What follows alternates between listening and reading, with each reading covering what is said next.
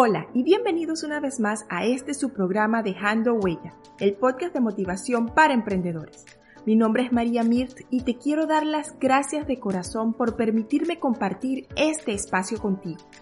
El día de hoy me gustaría reflexionar un poco acerca de una palabra que para mí es mucho más que eso. Es una acción, es la acción de agradecer. Honestamente creo que las personas que agradecen y son agradecidas atraen abundancia a su vida. Y no me refiero a decir gracias en voz alta, ni mucho menos pretendo darte un sermón de con quién o de qué deberías agradecer o estar agradecido. Mi reflexión el día de hoy se refiere al por qué deberíamos agradecer y ser agradecidos. Y esto tiene que ver mucho con la abundancia y lo que la gente llama hoy en día el mindfulness, o sea, vivir el presente, el aquí y el ahora. Creo que para nosotros como personas es más fácil hablar y quejarnos de lo que no tenemos porque tenemos programado nuestro cerebro para la escasez. Si hubiese estudiado medicina y no X, Y o Z, tendría más dinero.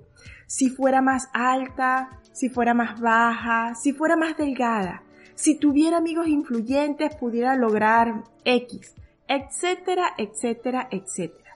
Hey, y no me tomes a mal la verdad no creo que sea culpa ni tuya, ni mía, ni de nadie que use ese vocabulario. En algunos momentos de la vida todos hemos hablado así.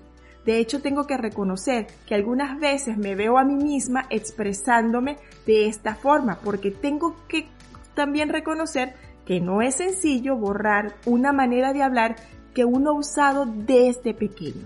Sin embargo, tampoco me quito responsabilidad y ahora que estoy tomando conciencia, cambiar el vocabulario de escasez por palabras y expresiones de abundancia, esta es una de mis tareas diarias. Así que si en algún momento de tus días te encuentras hablando y usando expresiones como si hubiese, si tuviera, si fuera, reconozcas que no estás agradeciendo lo que tienes y que estás expresando desde la escasez.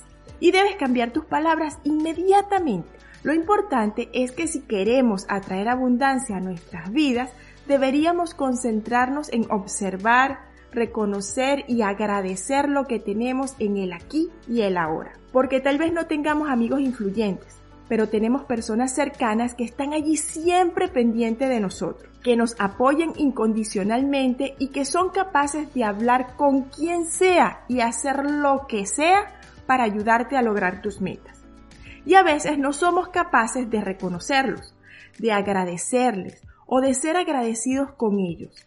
Muchas veces damos por sentado su amistad, su cariño, su respeto o su amor, sin darnos cuenta que cuando damos las cosas por sentados, corremos el riesgo de dejar de ver la auténtica importancia de lo que nos rodea.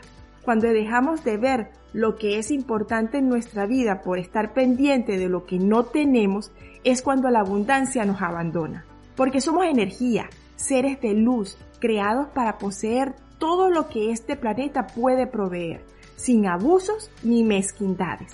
Pero si no agradecemos y apreciamos lo que tenemos hoy, y me refiero a todo, todo lo material, lo espiritual, las personas que nos rodean, todo lo tangible e intangible de esta vida.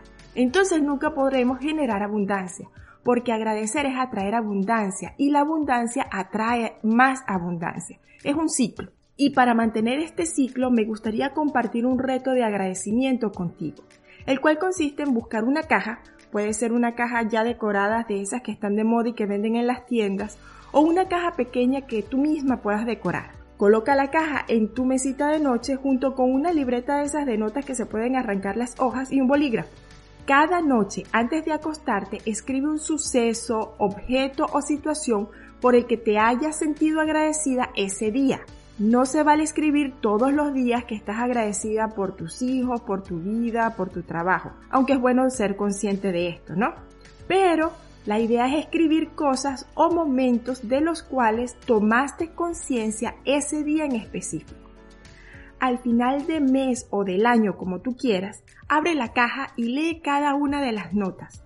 te vas a dar cuenta de todas las bendiciones, alegrías, sucesos, experiencias que han llegado a tu vida llenándola de abundancia. Espero que hagas el reto y me compartas tu experiencia a través de mis redes sociales. Y para finalizar, solo me queda decirte que te agradezco de corazón tu tiempo para escuchar y compartir este contenido, porque como lo he dicho en otras ocasiones, la intención de este podcast es compartir contenido de motivación y crecimiento a emprendedoras y ayudar de alguna manera a que todos dejemos una huella positiva en el mundo.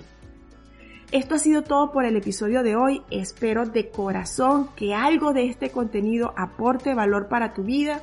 Si quieres recibir una dosis extra de motivación cada semana, sigue la cuenta del podcast en Instagram. Nos consigues como dejando huella rayita abajo motivación.